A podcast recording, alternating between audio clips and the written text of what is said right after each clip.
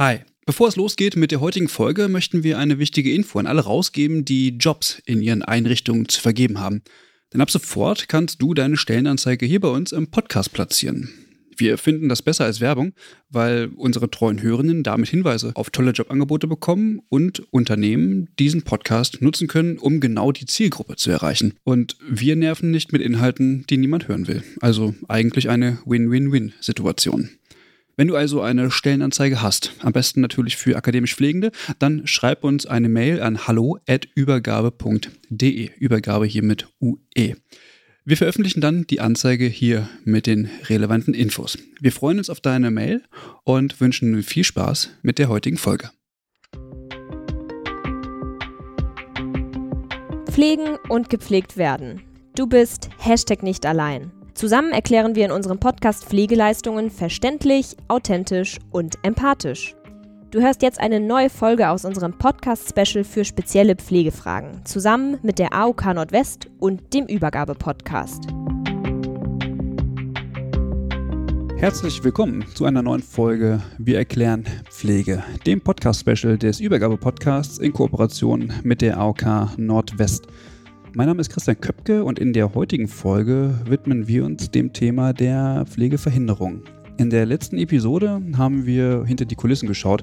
Mike Fonau hat uns dort erklärt, wie es ist, seine eigenen Angehörigen zu pflegen und welche Veränderungen damit eigentlich so auch im eigenen Leben einhergehen. Er gibt in der Folge Einblicke, wie man alles rund um die Pflege organisieren kann und was es benötigt, um diese wertvolle Aufgabe auch übernehmen zu können.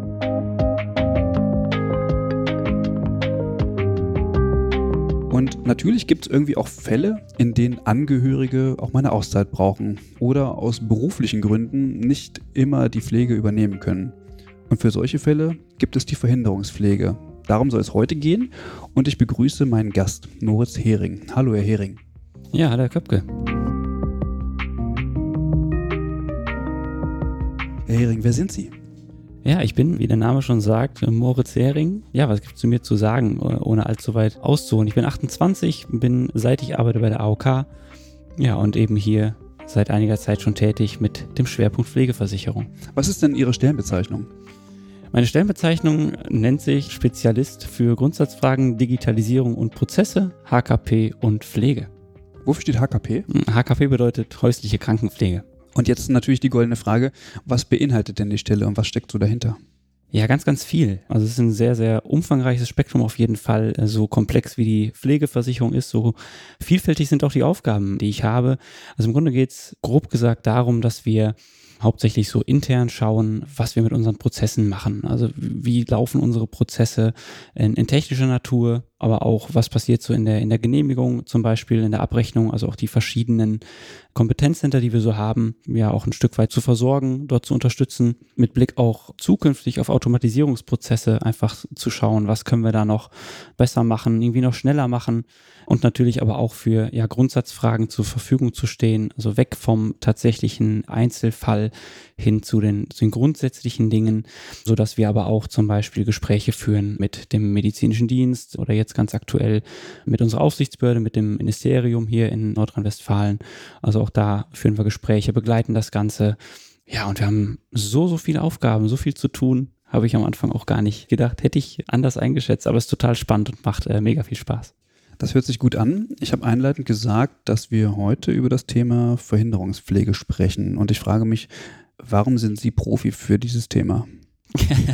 Tatsächlich ist es so, dass ich, bevor ich vor knapp anderthalb Jahren angefangen habe, hier die Spezialistenstelle auszuüben, dass ich vorher auch schon bei der AOK Nordwest im Fachbereich HKP und Pflege mit Schwerpunkt Pflege tätig war, begonnen dann über die Sachbearbeitung, habe dann mal eine Zeit lang auch Fachkraft sein dürfen, so wie auch die Kollegin Britta Jansen, die ja in der ersten Folge hier zu Gast war, habe dann auch kommissarisch mal die Teamleitung übernommen und habe dadurch auch ganz viele verschiedene Facetten und Standpunkte einfach kennengelernt kennenlernen dürfen, konnte da ganz viele verschiedene Erfahrungen sammeln. Ja, natürlich weiß ich aber sowohl aus dem beruflichen Kontext als auch aufgrund von privaten Erfahrungen, was Verhinderungspflege tatsächlich ist und wie wichtig die ist und kann dazu ein bisschen was erzählen und freue mich, dass ich es heute hier machen darf. Sie haben die Tür wunderbar aufgestoßen. Was bedeutet denn Verhinderungspflege? Und die Frage ist, wofür ist denn Verhinderungspflege gedacht? Ja, also wir können den Begriff ja mal auseinandernehmen in Verhinderung und, und Pflege. Das bedeutet, wir stellen uns einfach vor, eine pflegebedürftige Person wird von Angehörigen gepflegt. Ob das nun Angehörige sind, Nachbarn, Freunde, Bekannte, Verwandte, ist an der Stelle erstmal dahingestellt. Also wir haben eine private Pflegesituation irgendwo in der häuslichen Umgebung. Und ja, es ist einfach normal, dass auch diese Pflegeperson oder Pflegepersonen, die die Pflege ausüben, mal an der Pflege verhindert sind. Ne, das heißt, das ist grundsätzlich erstmal die Voraussetzung. Wir haben eine Person und die kann nicht, aus welchen Gründen auch immer. Da sind verschiedene Konstellationen dann tatsächlich denkbar. Tatsächlich ist aber die Verhinderungspflege natürlich genau auch dafür da. Also nicht nur den Pflegebedürftigen oder die Pflegebedürftige zwischenzeitlich versorgen zu können, sondern ganz bewusst, um auch den pflegenden Angehörigen eine Auszeit zu ermöglichen. Wer hat denn Anspruch auf Verhinderungspflege? Die Leistung selber, die richtet sich immer an den Pflegebedürftigen, also der Pflegebedürftige oder die pflegebedürftige Person ist grundsätzlich der, ja, ich sag mal, Leistungsempfänger oder der, der den Anspruch tatsächlich auch hat. Mhm. Im Grunde zugute kommt die Leistung dann natürlich aber den pflegenden Angehörigen der pflegebedürftigen Person. Dadurch, dass man dann beispielsweise sich unbezahlten Urlaub nehmen kann, wenn jetzt eben die ursprüngliche Pflegeperson eben nicht die Pflege ausführen kann, haben wir da die Möglichkeit, entsprechenden Verdienstausfall beispielsweise zu übernehmen, um überhaupt eine Pflege weiterhin zu ermöglichen. Und das kann sowohl geplant sein als auch ungeplant. Wir denken auch an, an akute Erkrankungssituationen, wo dann ja plötzlich eine Person einspringen muss, um die Pflege weiterhin sicherzustellen. Und genau dafür ist die Verhinderungspflege da und soll da wirklich möglichst dazu beitragen, dass die Pflege weiterhin, wie gewohnt auch, ja in der häuslichen Umgebung stattfinden kann. Also die Pflegepersonen, also die privaten Haushalte, die Angehörigen, sind Deutschlands größter Pflegedienst und übernehmen da eine ganz, ganz wichtige und großartige Aufgabe, die es dann zu unterstützen gilt. Das heißt, es geht darum, wenn ich die Pflege meiner Angehörigen übernehme und ich bin verhindert, dann würde diese Leistung greifen. Genau richtig. Also das ist die Grundvoraussetzung dafür oder das, ja praktisch das Setting, die Grundausgangssituation. Ich nehme Sie als Beispiel, Sie sagen, ich kann im Moment die Pflege nicht durchführen für den Angehörigen oder die Angehörige weil ich einfach mal Urlaub brauche. Ich möchte ein paar Tage wegfahren beispielsweise. Oder ich bin tatsächlich erkrankt, vielleicht auch nur aufgrund von privaten Terminen, dass man äh, dann sagt, ich kann temporär, weil ich dann immer mein Sportprogramm habe, mittwochs für zwei Stunden die Pflege nicht übernehmen, möchte aber natürlich, dass die Pflege weiterhin sichergestellt ist. Und dann haben sie vielleicht einen Freund, Bekannten, Nachbarn, der dann sagt, ich kann da einspringen und dann haben wir darüber wirklich die Möglichkeit, da einfach auch eine Vergütung praktisch vorzunehmen. Also als wirklich Aufwandsentschädigung dann für die fremde oder dritte Person, die dazu kommt, dass wir da einfach finanziell auch unterstützen können. Mhm. Jetzt haben Sie schon so ein bisschen in Richtung Leistung die Tür aufgemacht. Welche Leistung beinhaltet denn die Verhinderungspflege? Also ist das immer Geldmittel oder also die Veränderungspflege kann grundsätzlich unterschiedlich zwar ausgeprägt sein oder genutzt werden. Rein von der Einordnung her sprechen wir hier schon über den, ich sag mal, ambulanten Bereich. Also theoretisch ist das die Variante oder die Option, die pflegebedürftige Person weiterhin in der gewohnten Umgebung zu belassen. Also die Alternative dazu wäre beispielsweise dann die Kurzzeitpflege. Also die beiden Leistungen sind auch eng miteinander verwandt. Da kommen wir bestimmt auch später dann nochmal zu. Aber es geht wirklich darum, die pflegebedürftige Person nicht irgendwo anders unterzubringen, nicht temporär in ein Pflegeheim dann zu fahren oder zu geben, sondern weiterhin in der gewohnten Umgebung zu pflegen. Oder, das könnte man auch machen, die pflegebedürftige Person in den anderen Haushalt praktisch mit zu übernehmen. Wenn sie jetzt vielleicht ein paar Tage nicht da sind aufgrund von einem Krankenhausaufenthalt, dass man dann auch den Pflegebedürftigen in eine andere Wohnung zum Beispielsweise bringen könnte, um ihn da zu versorgen. Mhm. Aber der Ansatz ist wirklich immer der, dass weiterhin eine private Pflege grundsätzlich sichergestellt werden soll. Wie hoch ist denn der Leistungsbetrag für die Verhinderungspflege?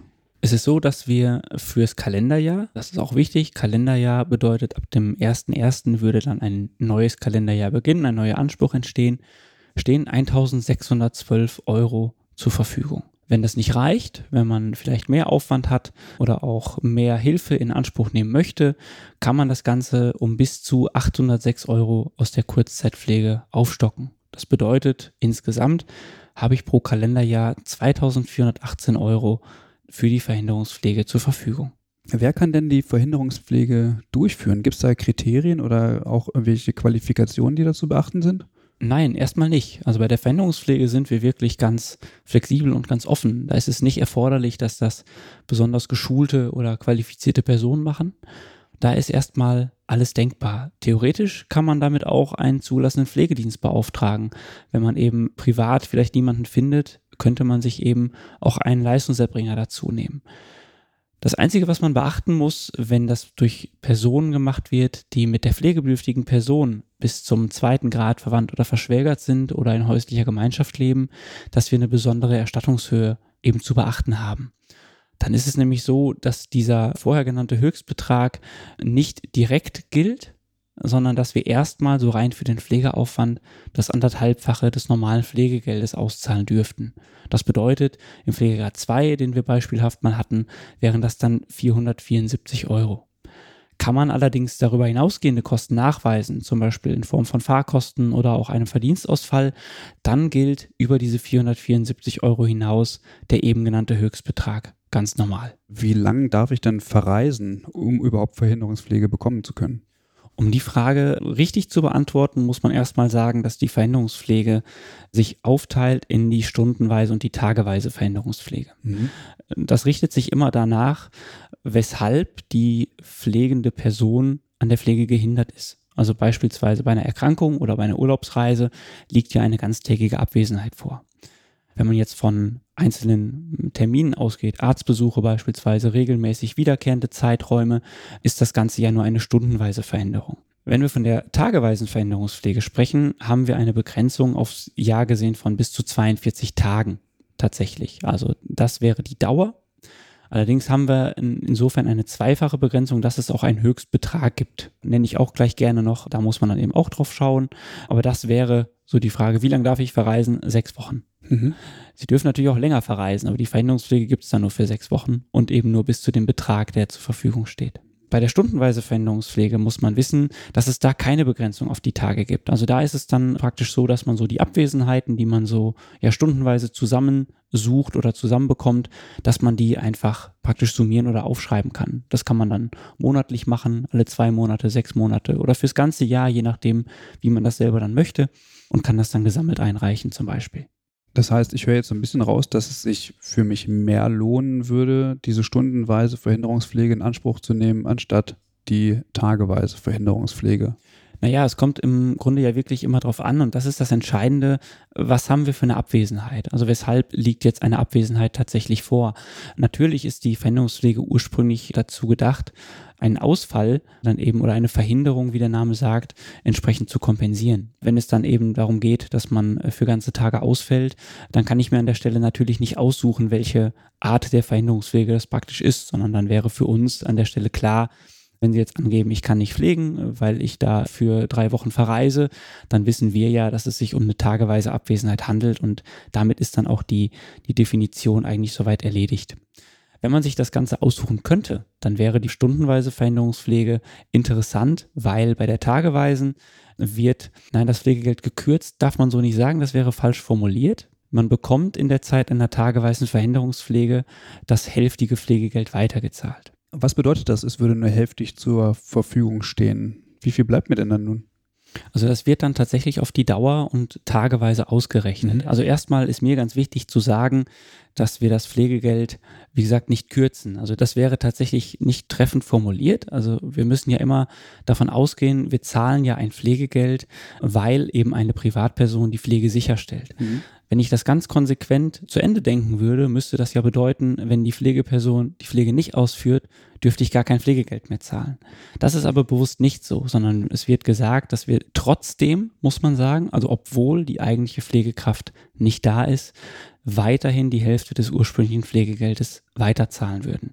Das ist erstmal ganz wichtig von der Einordnung, damit da nicht der Eindruck entsteht, da wird einem was weggenommen.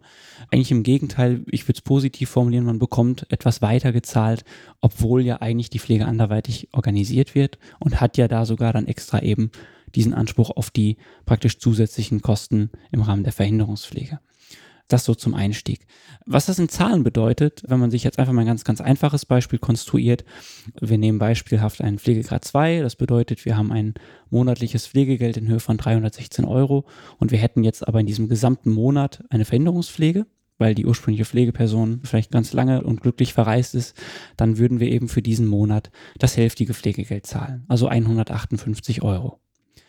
Wie gesagt, die Berechnung erfolgt immer wirklich dann auf Tage wobei man beachten muss, dass der erste und der letzte Tag jeweils von dieser Kürzungsregelung oder Weiterzahlungsregelung ausgenommen sind. Warum ist das so? Weil man davon ausgehen muss oder einfach davon ausgeht, dass an diesen Tagen ja zumindest noch für einen Teil privat gepflegt wurde. Wenn man dann jetzt ab heute beispielsweise sagt, man fährt für eine Woche in den Urlaub, würde man ja heute, wenn man um 16 Uhr in Richtung Urlaub fährt, vielleicht noch gepflegt haben. Und deswegen nimmt man einfach den ersten und letzten Tag praktisch außen vor. Das heißt, wenn ich mir die Zahlen so anhöre, dann kann ich vermutlich eher mit dem Geld der Verhinderungspflege meinen Urlaub nicht finanzieren. Das heißt, ich sollte mhm. es auch tunlichst dafür nutzen, tatsächlich die Pflegesituation aufrechtzuerhalten, anstatt mir damit meinen Urlaub zu finanzieren. Ja, ganz wichtiger Punkt. Also das ist tatsächlich auch Sinn und Zweck der Sache. Also Veränderungspflege ist kein Urlaubsgeld. Es ist nicht der Zuschuss, den wir bezahlen, damit Sie als pflegende Angehöriger den Urlaub finanzieren können, sondern die Verhinderungspflege ist wirklich dafür da, dass die Pflege während der Verhinderung weiter sichergestellt werden kann. Deswegen optimalerweise dient die, wie gesagt, als, als Aufwandsentschädigung dann für die dritte Person, die da freundlicherweise aushilft und die Pflege übernehmen kann und eben nicht dafür, dass sie sich äh, ein paar schöne Tage machen können. Plötzlich Pflegefall. Das ist ein komplexes, anspruchsvolles und vor allem belastendes Thema. Es ist immer ein individuelles und vor allem kein Thema, das wir vollends hier im Podcast aufarbeiten können. Die Pflegeberatung der AOK Nordwest unterstützt Pflegende und Pflegebedürftige mit ausgezeichneten Leistungen, umfangreichem Expertenwissen und einem persönlichen Ansprechpartner. So haben du und deine Angehörigen nicht nur einen starken Partner an eurer Seite, sondern sind auch jederzeit bestens versorgt. Dazu gehört zum Beispiel die persönliche Pflegeberatung, auch per Video, eine große Auswahl hilfreicher Pflegekurse, schnelle Unterstützung bei der Verbesserung des Wohnumfeldes, der Familiencoach Pflege für mehr Kraft im Alltag und viele weitere Leistungen. Das Wichtigste im Überblick findest du online unter aok.de de slash nw slash Pflege. Oder vereinbare doch einfach einen persönlichen Beratungstermin direkt per Telefon über unsere Hotline 0800 26 55 14 04 76.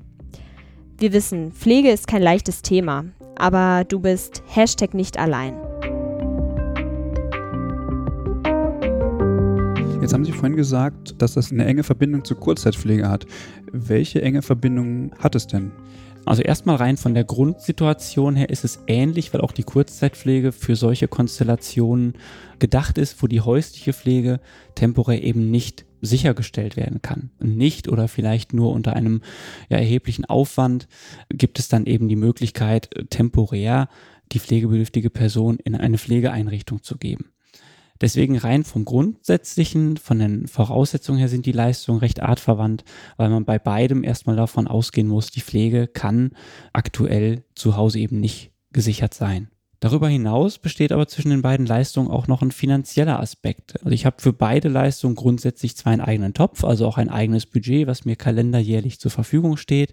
Ich habe aber die Möglichkeit, zwischen diesen beiden Töpfen mit den Beträgen zu spielen, ein bisschen zu jonglieren und an meinen Bedarf ausgerichtet die Gelder ein bisschen hin und her zu schieben je nachdem, was ich halt lieber möchte. Also das hat sich auch in der, in der Praxis gezeigt. Es gibt Pflegebedürftige oder auch pflegende Angehörige, die totaler Fan davon sind, auch temporär mal eine Pflegeeinrichtung in Anspruch zu nehmen. Und äh, für diesen Personenkreis sagt man dann, okay, du kannst dir dein Budget zur Kurzzeitpflege haben. Also wir zahlen temporär die Kosten für eine Unterbringung im Pflegeheim. Und zusätzlich dazu kannst du dir noch Geld aus der Verhinderungspflege obendrauf nehmen. Mhm. In die umgekehrte Richtung geht es aber auch. Also für die Personen, die das nicht möchten, wo auch die pflegebedürftige Person sich weigert, zum Beispiel in eine stationäre Einrichtung überzugehen, dass man dann zusätzlich nochmal die Möglichkeit hat, sich einen Betrag aus der Kurzzeitpflege mit rüberzunehmen, um damit das Ganze praktisch nochmal aufzustocken. Das heißt, ich kann das auch wechselseitig in Anspruch nehmen. Diese Woche verreise ich und nächste Woche möchte ich das für die Kurzzeitpflege haben. Ja, theoretisch kann man das tun. Also man kann da hin und her ja, wechseln in Anführungszeichen. Man kann das splitten. Da ist man relativ frei oder eigentlich sogar sehr frei und sehr flexibel. Was man natürlich beachten muss, das Geld, was ich vielleicht aus der Veränderungspflege in die Kurzzeitpflege übertrage und in diesem Zusammenhang ausschöpfe, das ist dann natürlich weg. Also insgesamt führt es dann dazu, wenn die Leistungsbeträge für beide Leistungen erschöpft sind, dann sind sie eben erschöpft und müsste dann bis zum nächsten Kalenderjahr wieder warten. Können Sie irgendwie anschaulich so eine Situation mal schildern? Angenommen, meine Mutter wäre jetzt pflegebedürftig, dann kann ich jetzt sagen, hallo Herr Hering, ich möchte gerne Verhinderungspflege beantragen. Was passiert dann? Genau, also natürlich haben wir dann die Möglichkeit, entweder einen entsprechenden Antrag beispielsweise erstmal zuzuschicken. Wir haben die aber auch online auf unserer Homepage hinterlegt. Also auch da könnte man die Antragsformulare hm, sich runterladen oder ausfüllen schon. Wenn das Ganze jetzt nicht im Vorfeld beantragt wird, ist das aber im Zweifelsfall nicht schlimm. Also ich würde schon immer empfehlen, dass man, gerade wenn man damit vielleicht noch keine große Erfahrung hat, dass man sich bei uns erkundigt, dass man kurz anruft, ähm, dass man nachfragt, die Situation erläutert, dass man einfach schon mal abprüfen kann, ist denn von den Voraussetzungen her alles okay? Wir müssen nämlich beachten, dass der Verhinderungspflegeanspruch beispielsweise nicht im Pflegegrad 1 besteht. Das heißt, wenn das so wäre, könnten wir keine Verhinderungspflege zur Verfügung stellen. Darüber hinaus muss auch ein halbes Jahr vorher, also sechs Monate vorher, die Pflege schon privat durchgeführt worden sein, beispielsweise. Also das geht jetzt nicht, dass man aus einem Akutereignis, aus einer Krankenhausentlassung, in der die Pflegebedürftigkeit irgendwie eingetreten ist, direkt mit einer Verhinderungspflege startet. Das geht so in der Form gar nicht. Deswegen würde ich immer empfehlen, im Vorfeld einmal ein kurzes Beratungsgespräch einfach zu führen oder zu suchen. Mhm. Wenn das aber soweit okay ist, also wenn wir das Go geben, entweder in schriftlicher Form oder dann auch durch das Telefonat, dass das soweit passt, dann macht man im Grunde einfach Folgendes, dass man das hinterher auf einem Abrechnungsbogen aufschreibt. Also den würden wir auch zuschicken. Da trägt man ein, ich habe von dann und dann Urlaub gemacht. Dafür ist in der Zeit meine Nachbarin, Frau so und so hergekommen und ich habe der 600 Euro dafür gegeben. Das reicht man bei uns ein und wir würden dann eine Kostenerstattung vornehmen. Also das unterliegt keiner Prüfung?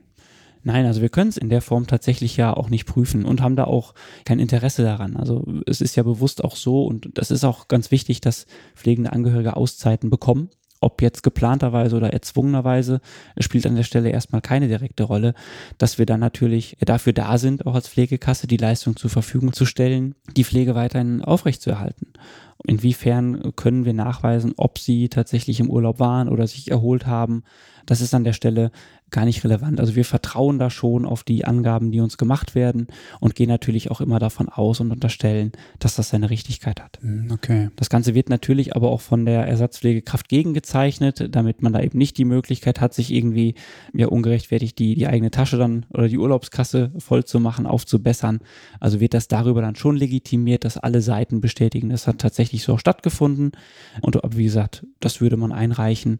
Wir prüfen es natürlich nochmal, ob die Belege praktisch vollständig sind, also ob es plausibel ist, was angegeben war. Und wenn das aber der Fall ist, steht einer Kostenerstattung nichts im Weg. Sie haben gerade gesagt, bei Pflegegrad 1 gibt es keinen Anspruch auf Verhinderungspflege und man muss auch vorher sechs Monate gepflegt haben. Und da reicht aus, wenn ich sage, ich pflege meine Mutter seit sechs Monaten. Oder gibt es auch hier irgendwie ein Prüfkriterium? Das kommt drauf an. Also wenn wir jetzt rein aus Pflegekassensicht beispielsweise in unsere Daten, nenne ich es mal, reinschaue und sehe, der Pflegegrad 2 liegt zwar vor, aber erst seit äh, vier Wochen, würde ich natürlich anhand meiner Informationen erstmal denken, ja, da liegen die Voraussetzungen nicht vor. Mhm. Es kann natürlich aber auch sein, dass vorher vielleicht der Pflegegrad 1 bestanden hat, also dass im Rahmen einer Höherstufung dann irgendwann der Pflegegrad 2 zustande gekommen ist.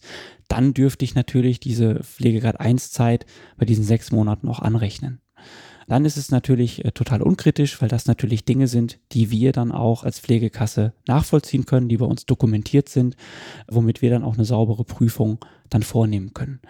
Tatsächlich darüber hinaus ist es aber so, dass wir auch diese Informationen, sprich ich pflege länger als sechs Monate im Vorfeld abfragen, also auch in schriftlicher Form im Antrag beispielsweise abfragen. Und wenn dann aber auch dort ein Ja gesetzt ist, wir im Zweifelsfall dann auch nochmal in die Prüfung einsteigen. Denn das ist auch kein Geheimnis, viele Menschen da draußen sind pflegebedürftig, haben aber keinen Pflegegrad, weil sie sich bislang nie dazu durchgerungen haben, einen Antrag zu stellen. Weil sich nicht getraut haben, äh, vielleicht geschämt haben, vielleicht auch einfach nicht besser wussten, dass sie da Möglichkeiten haben, wenn man uns da dann einen Hinweis gibt, im, im Notfall oder im Zweifelsfall auch vielleicht durch einen Zweizeiler vom Hausarzt zu sagen, die Pflegebedürftigkeit hat voraussichtlich schon länger bestanden, dann würde das zwar nicht dazu führen, dass man auch früher schon die Pflegeleistung von uns bekommt, aber wir würden zumindest in diesem Rahmen die Vorpflegezeit als erfüllt betrachten können. Das ist interessant. Das heißt, wenn ich mich noch nicht dazu durchgerungen habe, einen Pflegegrad zu beantragen, weil es bisher einfach gut ging, dann könnte ich trotzdem, wenn ich jetzt akut eine Auszeit brauche und die Pflege meiner Angehörigen nicht sichergestellt ist, bei ihnen trotzdem die Verhinderungspflege beantragen. Ja, das kann man auf jeden Fall. Mhm, ähm, okay. Natürlich muss man, muss man hier jetzt wirklich unterscheiden oder muss dann natürlich auch ganz klar sagen, dass das nicht ja praktisch der Regelfall dann irgendwo ist, dass man natürlich immer, ich habe am Anfang über Grundsatzfragen und Einzelfälle gesprochen in meiner Vorstellung, dass wir das natürlich nicht zum Grundsatz erklären wollen, aber dass wir natürlich immer im Einzelfall die Möglichkeit haben, wenn eben entsprechende Nachweise oder Dokumentationen beispielsweise vom Arzt erbracht werden können, dass wir da kein Interesse haben, unseren Versicherten und den Pflegebedürftigen Steine in den Weg zu legen. Wenn ich jetzt Verhinderungspflege beantragen möchte, wer kann mich denn bei der Beantragung unterstützen? Reicht es aus, wenn ich bei Ihnen anrufe oder gibt es noch andere Personen oder Institutionen, die mich dabei unterstützen können? Also als erste Anlaufstelle würde ich natürlich uns nennen, also uns als Pflegekasse dort nachzufragen, anzurufen oder auch, wie es ja in den vergangenen Folgen auch mal angesprochen wurde, unsere Pflegeberatung einfach mal zu kontaktieren, einzuschalten. Also im ersten Step wirklich immer bei uns mal nachzufragen.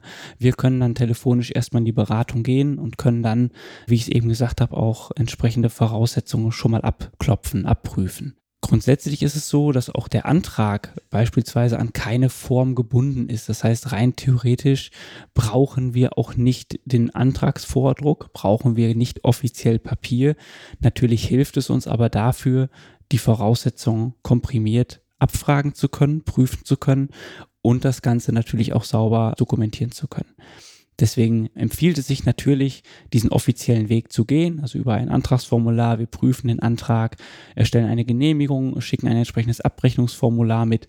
Das ist natürlich vom Prozess her irgendwo der sauberste Weg. Ja, theoretisch geht es aber anders und das erleben wir häufig in der Praxis. Also auch die Versicherten, die das schon jahrelang so machen, also die da Routine haben, die da auch ihre festen Abläufe haben und ihre festen Zeiten, vielleicht auch, wo sie genau wissen, da fahren wir oft in den Urlaub und dann kann auch diese andere Person kommen.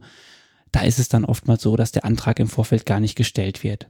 Also wir werden dann diese Erklärungsvordrucke, die wir haben, man kann das natürlich aber auch frei aufschreiben. Äh, wie gesagt, mit einem offiziellen Vordruck hat man immer die Sicherheit, dass es dann auch akzeptiert wird und alle Informationen enthält, die auch gebraucht werden, dass wir dann in diesen Konstellationen einfach nur noch diesen Abrechnungsbogen bekommen und dann anhand unserer Daten ja auch sehen, okay, einmal wie jedes Jahr, ne, same procedure as every year und dann geht das auch so. Okay. Natürlich kann man aber auch den Weg nicht direkt zur Pflegekasse suchen. Wir sind ja auch in zahlreichen Orten, Gemeinden, Städten vertreten mit unseren Kundencentern, wo auch persönlich die Beratung erfolgt. Also auch da gerne mal vorbeischauen, Termin machen oder auch spontan gucken. Bitte natürlich die Öffnungszeiten beachten und auch die Kolleginnen und Kollegen vor Ort helfen da bei der Beantragung, beim Ausfüllen, gucken nochmal drüber.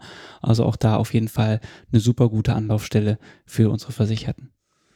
Was mache ich denn jetzt, wenn ich niemanden finde. Ich bin urlaubsreif, ich möchte in den Urlaub fahren, aber ich finde niemanden. Die Nachbarn, mit denen verstehe ich mich nicht und Angehörige weiter sind irgendwie auch nicht in der Nähe. Wie komme ich denn jetzt an jemanden, außer beispielsweise einen ambulanten Pflegedienst? Kann natürlich immer mal vorkommen. Und wenn man natürlich wirklich in der Situation ist, dass man niemanden findet, also dass man auch in der Verwandtschaft keine Möglichkeiten hat, wie gesagt, der Hinweis an der Stelle nochmal, wenn sich da jemand extra für Urlaub nehmen möchte, geht das theoretisch und dann würden wir auch einen Verdienstausfall übernehmen, um dann nicht hinterher finanziell irgendwo schlechter gestellt zu sein. Also auch die Möglichkeit gibt es, wenn Sie jemanden haben, der vielleicht eine weitere Anreise hat, übernehmen wir auch Fahrkosten im Rahmen der Verhinderungspflege. Also natürlich hat man da schon Möglichkeiten, auch im, ich nenne es mal, erweiterten Freundes- oder Bekannten Familienkreis irgendwo nachzufragen. Wenn man hier tatsächlich aber an den Punkt kommt, wo man niemanden privat dafür gewinnen kann, dann kann ich nur empfehlen, den AOK Pflegenavigator einmal anzuschmeißen. Einmal reinzuschauen, äh, zu gucken, was habe ich hier in meiner Umgebung für Leistungserbringer, für Anerkannte, was habe ich an Pflegediensten, Betreuungsdiensten hier zur Verfügung und da einfach mal schauen, ob da jemand Zeit und Kapazität hat, mal vorbeizugucken. Okay. Jetzt war ich schon im Urlaub und jetzt lese ich davon, dass ich hätte Verhinderungspflege beantragen können oder davon Gebrauch machen können. Kann ich auch sagen, das steht mir zu, ich war ja im Urlaub, kann ich das rückwirkend auch beantragen oder geltend machen oder kann ich das immer nur vorher machen? Man kann das auch im Nachgang machen natürlich. Also wie gesagt, es ist nicht zwingend erforderlich, wenn auch irgendwo gewünscht, dass so dieses Antragsverfahren zwar eingehalten wird, auch für eine entsprechender Rechtssicherheit in Anführungszeichen. Natürlich kann man das auch im Nachgang einreichen. Entscheidend ist natürlich, dass wir die Voraussetzungen dann rückwirkend prüfen und prüfen müssen Klar, eine andere Möglichkeit haben wir dann nicht mehr und dass natürlich auch die Kosten entsprechend nachgewiesen werden, dass die dann auch entstanden sind. Also natürlich ist es nicht rechtens oder nicht richtig, dass man dann aus dem Urlaub wiederkommt und dann seinem Nachbarn sagt, hier, wir haben da die Möglichkeit, dass du irgendwie noch 800 Euro rückwirkend von der Pflegekasse bekommst. Du müsstest hier nur einmal unterschreiben, dass du ja meinen Papa gepflegt hast. Ob das stimmt oder nicht, prüft dann keiner. Das wäre natürlich der falsche Ansatz. Mhm. Aber rein vom Antrag her, wenn man sagt, mir sind da Kosten entstanden, und ich habe auch vielleicht einen Beleg darüber, dann kann man das auch rückwirkend machen, klar. Okay. Die Verhinderungspflege ist ja ein Instrument, um Personen zu entlasten. Also sprich, die Personen, die Angehörige pflegen. Welche Entlastungsoptionen für diese Personen gibt es denn noch außer die Verhinderungspflege? Ja, da gibt es eine breite Masse oder ein, ich würde sagen, großes Spektrum, was aber immer ganz, ganz individuell auch ist. Ich empfehle auch hier, die Pflegeberatung zu nutzen. Also jeder Pflegebedürftige hat auch das Recht auf eine ausführliche Pflegeberatung, auch zu Hause beispielsweise, genau mal durchzusprechen, was ist denn für mich von Bedeutung, was ist mir wichtig, welchen Bedarf habe ich tatsächlich. Ich kann Ihnen und allen da draußen sagen, dass das Thema Pflege nicht ganz einfach ist von der Komplexität her. Da gibt es viele Leistungen, die man abrufen kann, die sich teilweise gegenseitig irgendwo beeinflussen, teilweise aber auch nicht. Und dass da eine ganz, ganz große Variationsmöglichkeit einfach da ist. Ne, das vorab. Man muss deswegen natürlich immer schauen, wo ist der tatsächliche Bedarf im Einzelfall da. Dann kann man als Beispiel aber auch das Thema Tages- und Nachtpflege nennen. Ganz persönliches Beispiel von mir, wenn ich morgens so aus dem Küchenfenster gucke, fährt da immer ein, also ein kleines Transportbüsschen hoch und sammelt eine alte Nachbarin ein, fährt die dann zwei Kilometer weiter zur nächsten Tagespflege wo sie dann ja den Vormittag über bis früh nachmittags betreut wird, weil zu Hause zu der Zeit niemand ist. Also mhm. der äh, Schwiegersohn und die Tochter sind arbeiten, die Tochter kommt dann nachmittags von der Arbeit wieder und es ist eben niemand da, der zu Hause die Pflege durchführen könnte. Und dafür gibt es dann eben die Tagespflege, heißt teilstationäre Unterbringung im Pflegeheim. Die Versicherte wird dort abgeholt, die wird auch wieder nach Hause gebracht, die bekommt dort Verpflegung, die wird beschäftigt und grundsätzlich stehen dann für diese Tagespflege auch nochmal ein eigener Leistungsbetrag zur Verfügung im Monat. Was man dazu sagen muss, ein gewisser Eigenanteil bleibt zum Beispiel für Unterkunft Verpflegung. Das ist aber auch meine Überleitung zum nächsten Punkt, zum Entlastungsbetrag, zusätzliche Betreuungsleistung, zur Stärkung der häuslichen Pflege, entweder zum Beispiel um solche Kosten im Nachgang sich nochmal erstatten zu lassen oder auch ergänzend, unterstützend noch einen Betreuungsdienst ins Haus zu holen. Ist, glaube ich, zuvor auch schon mal angesprochen worden, dieser Entlastungsbetrag in Höhe von 125 Euro, der steht ab dem Pflegegrad 1 jedem Pflegegrad in häuslicher Pflege zur Verfügung. Also auch als begleitende Leistung in den Pflegegraden 2 bis 5, sodass man auch hier dann sagen kann, ich hole mir darüber unterstützend nochmal einen Betreuungsdienst oder eine Privatperson im Rahmen der Nachbarschaftshilfe dazu, um mich da ein wenig entlasten zu lassen. Kann ich den Entlastungsbetrag auch für die Tages- und Nachtpflege nutzen? Ja, das kann man machen. Okay. Der Hauptteil und der größte Teil, auch insbesondere so für die Pflege, für die Betreuung dort vor Ort oder auch die Fahrkosten, werden über die tatsächliche Hauptleistung der Tagespflege abgerechnet. Also auch hier steht ein eigener Leistungsbetrag je nach Pflegegrad im Monat zur Verfügung. Die Tagespflegeeinrichtung rechnet das mit uns ab. Also es entsteht da auch kein großer Mehraufwand für die Versicherten. Man muss eben nur bedenken, dass die Unterkunfts- und Verpflegungskosten privat in Rechnung gestellt werden und auch grundsätzlich privat zu zahlen sind. Man kann sie sich aber dann im Nachgang über diesen Entlastungsbetrag erstatten lassen wenn man das Glück hat, vielleicht aus der Vergangenheit dort auch noch angesparte Beträge vorzufinden, hat man auch die Möglichkeit, sich dort mal größere Summen dann monatlich auszahlen zu lassen. Wenn jetzt in der Tagespflege professionelle Pflegeleistungen fällig werden, dann kann ich die ja mit dem Entlastungsbetrag nicht begleichen. Dann brauche ich ja sozusagen mein Pflegegeld dafür, richtig? Nein, das ist an der Stelle so gar nicht nötig, weil in der Tagespflege selber, in der Einrichtung, wird ja eine entsprechende Pflege auch vorgehalten. Also das ist ja nicht eine reine Beschäftigungstherapie, nenne ich es mal, oder ein, wir setzen die pflegebedürftige Person hier mal vier Stunden in den Schaukelstuhl, sondern da wird ja auch die notwendige Pflege dann tatsächlich erbracht und mit uns als Kostenträger, als Pflegekasse im Nachgang danach abgerechnet. Und auf das Pflegegeld hat die Tagespflege tatsächlich auch gar keine Auswirkung. Also das Pflegegeld bleibt davon komplett unberührt. Natürlich kann ich das wiederum als Mittel zur freien Verfügung auch dafür einsetzen, entsprechende Eigenanteile oder Privatrechnungen zu begleichen. Damit haben wir das große Feld der Verhinderungspflege abgesteckt, Herr Hering. Gibt es noch irgendwelche Themen, die wir vielleicht vergessen haben oder irgendwas, was Sie den Hörern noch mit auf den Weg geben möchten?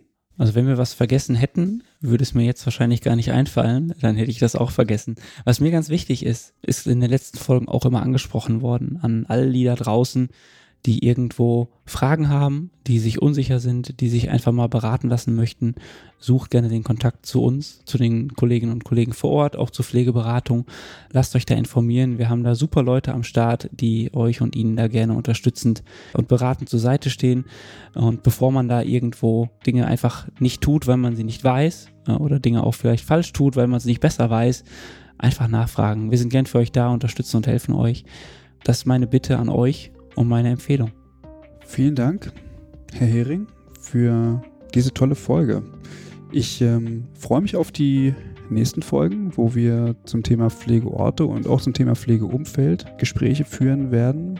Ich sende Grüße an alle Hörenden und freue mich, wenn wir uns zur nächsten Folge in Kooperation mit der AOK Nordwest hier beim Übergabe-Podcast wiederhören. Macht's gut, tschüss. Hat mir viel Spaß gemacht. Tschüss an alle, danke.